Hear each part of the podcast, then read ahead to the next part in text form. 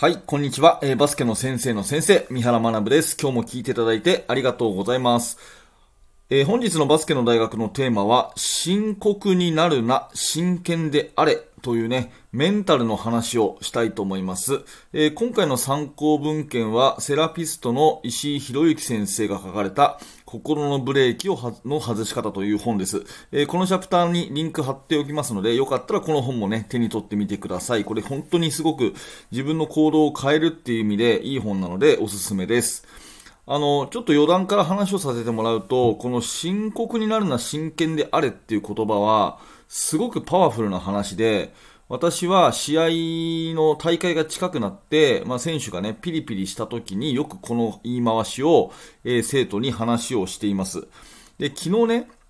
あの、私のえー、指導しているチーム、安田学園に、たくさんお客さんがいらっしゃっていただいたんですね。あの、見学に来ていただいたんです。宮城からと福島からわざわざね、えー、東京までお越しいただいて、えー、見学に先生方が来ていただいたんですね。で、その中の一人で、まあ、名前出しちゃいますけど、福島の近藤先生っていう先生がいて、え近藤先生は、あの、ボトムアップ仲間のね、え非常に優れた先生で、本当にいい先生なんですけれども、もう安田に来るのは今回で6回目っていうね、非常に熱心な方で、えー、近藤先生といろいろお話をする中で、この深刻、真剣っていう話がちょっと出たんですね。で、私、最近この話あまり頭の真ん中に置いてなくて、あ、大事な話だなと思って、ふと近藤さんとの話の中で、えー、思い出したので、えー、この話はあなたと共有しようと思って、えー、今日話をしておきます。ね、近藤さんありがとうございます。はい、ということで、ここから本題なんですけど、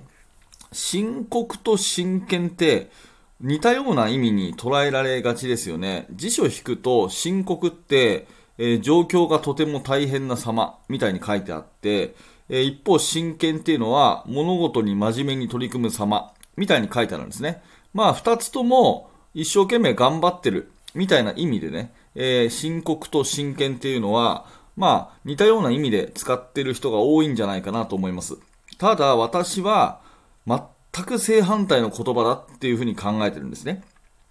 でまず深刻っていうのは、イメージとして困った困ったって言ってて、こう慌ててる、焦ってる状況なんですよ。うん。まあ表現としてはね、眉間にシワを寄せながら必死になって頑張ってる。まあ確かに頑張ってることは頑張ってるんだけども、必死になって眉間にシワを寄せながらこうしかめっ面で頑張ってる。まあ、これが深刻っていう、そんなイメージです。で、一方で、真剣っていうのはですね、うん、まあ、表現としては夢中っていう感じなんですね。私にとって。あの、寝食を忘れてっていう表現よくしますけど、本当に好きなことはもう気がついたら朝になっちゃってるとかね。あ、こんなに時間がもう過ぎちゃってるのかみたいなね。うん。あの、子供たちで言うと体育の授業でね、楽しくサッカーとかやってた時に、チャイムが鳴って、えー、先生もう終わりみたいなね。まあ、あれが真剣っていう感じなんですよね。だから決定的な違いが、楽しめてるかどうかっていうところにあるんだと私は思ってます。なので、言葉を整理すると、深刻っていうのは、結局ね、困ったな、大変だなって思って、眉間にシワを寄せながらこう頑張ってる状況で、心の奥底では、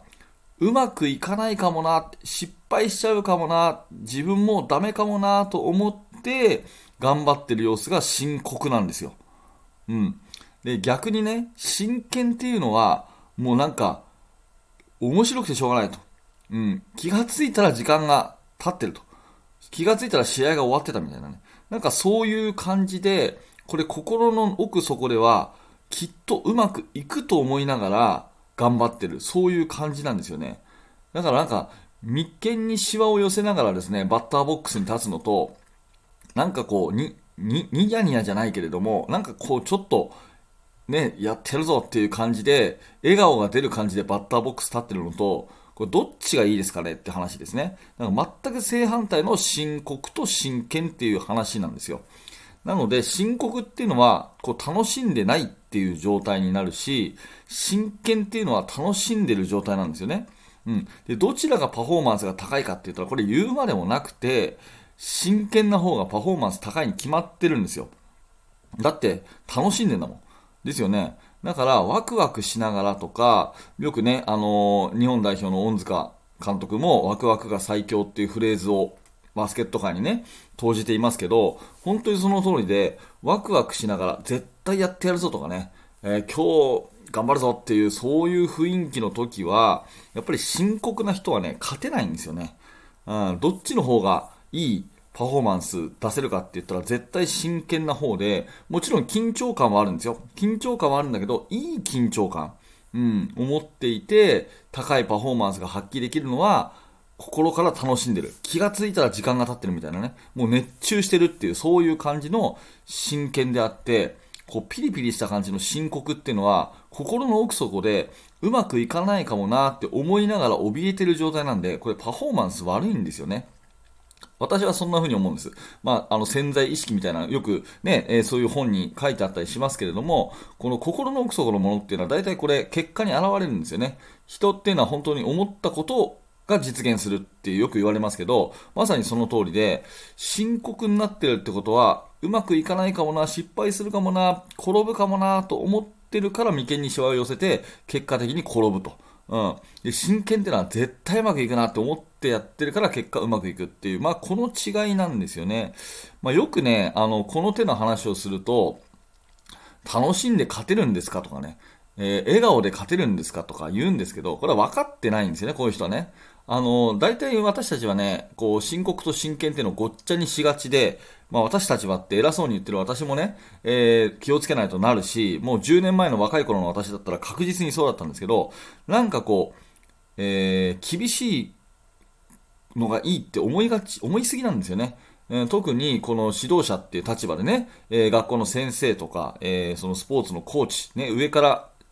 下にっていう、そういう立場になりがちな人、指導的立場の人っていうのは、こう、まあ、生徒のこと、子供のことを罵倒したりとかね、圧迫したりとか、萎縮させたりとかして、なんかこう、ね、そういう雰囲気を作ってやっている、眉間にそれこそシワを寄せてやってるっていう、この感じが強くなるって思いがちなんですけど、それってもう深刻にさせてて、心の底でうまくいかないっていう刷り込みになってるから、これ全然良くないと思うんですよね。うん。あの、おちゃらけるとかふざけるとかってなったら全然違うんですけど、そうじゃなくて、自然と、こう、なんか、あ楽しいなっていう表情が込み上げてくる感じ。これが真剣な状態っていうふうに思うんですよね。だから、罵倒したりとか、圧迫したりとか、ね、え、萎縮させたりとかですね、うん、何やってんだよっていうようなね、そういう感じの言葉が行き交う雰囲気の中で、まあ、勝てないんじゃないかなっていうふうに思うんですよね。まあ、時々まああるのはバスケットボールはスポーツだからね、それでも圧倒的に、その身体能力が優れていれば、あの、深刻だろうが真剣だろうが、その身体能力がガッと優れていれば、勝っちゃうことあるんですよね。でもそこってなんか大事じゃなくて、大事なことって、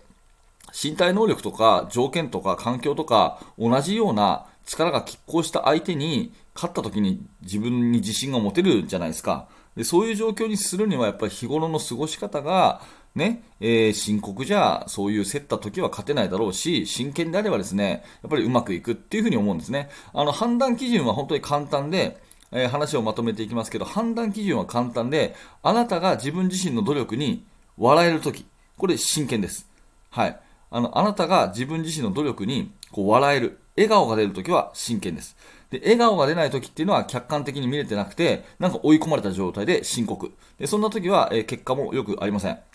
これはプレイヤーもそうだし、指導者も同じ。人間みんな一緒で、深刻な時はうまくいきません。なぜならあなたがうまくいかないと思いながらやってるから。そういう、まあ、すごく、すごく簡単な、えー、結論に私は達しているんですけど、とにかくそういう、あの、違いをね、ちゃんと理解して、なんか、楽しんで勝てるんですか？とか、ワクワクで勝てるんですか？とか、そういうなんか、あの、浅いこと言ってないでですね、ちゃんとそういう人間心理を理解した上で、この深刻と真剣の違いってものをちゃんと理解して、あの、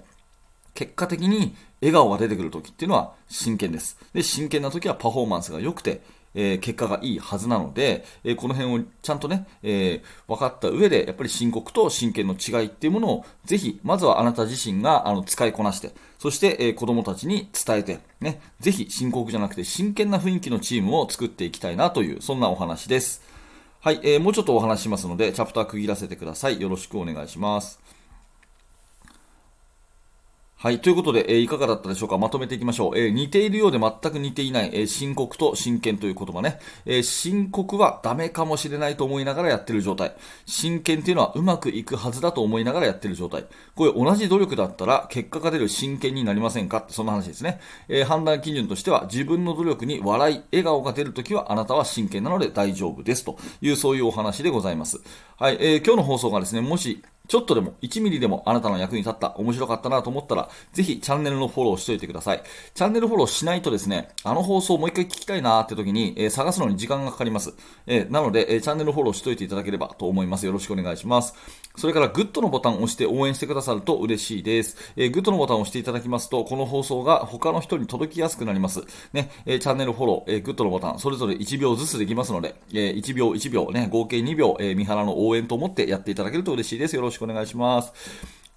えっ、と、一つだけお知らせをさせてください。メルマガですね。無料のメルマガ、こちら、えー、やっております。メルマガ登録していただきますと、最初の1つ目で限定の動画プレゼントしてます。えー、その他に、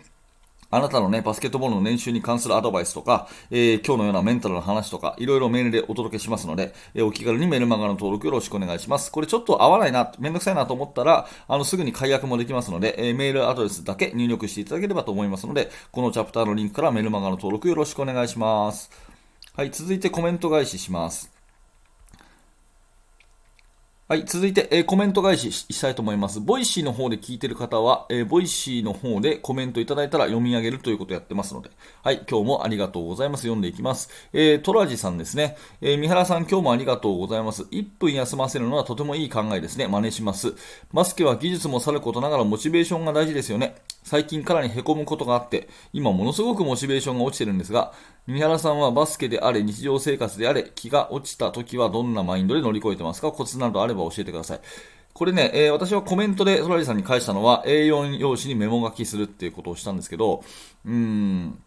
結構大事なトピックなので、えー、改めて明日の放送とかで話そうかな。モチベーションですかね。はい。えー、ちょっとこんな、モチベーションって、まあ、あるようでないようなものっていうふうに私は考えてますね。えー、ちょっとこの辺また、あの、改めて放送にしたいなと思いますので、えまたこの放送でね、え今日のこの私の声で少し元気になっていただければと思います。頑張ってください。えそして藤原さんですね。藤原先生、これ、えボイシー初コメントですかね。ありがとうございます。藤原先生、いつもね、いろんなところで支えていただいて、本当感謝してます。え読みますね。いつもありがとうございます。体力、能力のなさは今一番のチームの課題となっています。三原先生に以前教えていただいたハーフタイムを挟んで休ませるはとても効果があり、選手も納得している方法なので、これからも使っていきたいです。戦術の工夫は必須ですね。え、中学生なので個の力を伸ばすこと、次のカテゴリーで通用する選手になることを意識してきましたが、勝つことをある程度経験させないとモチベーションは上がらないのかなと改めて感じました。今後もご指導よろしくお願いしますということでね。そうですね。あの、育成するってことは勝たせるってことだと思うんですよね。育成するってことは勝たせるってことだと思うんですよ。で、勝たせるために必要な能力を身につけることが育成なので、えー、勝たなくていいってことは絶対ないと思うんですよね。なので、えっ、ー、と、藤原さんはね、もう古くからの研究室のメンバーなので、えー、深い話はぜひ研究室の方でね、続きはしたいと思います。ね、えー、応援してますので頑張ってください。またコメントよろしくお願いします。はい、ということで最後お知らせをさせてください。はい、ありがとうございました。えー、最後に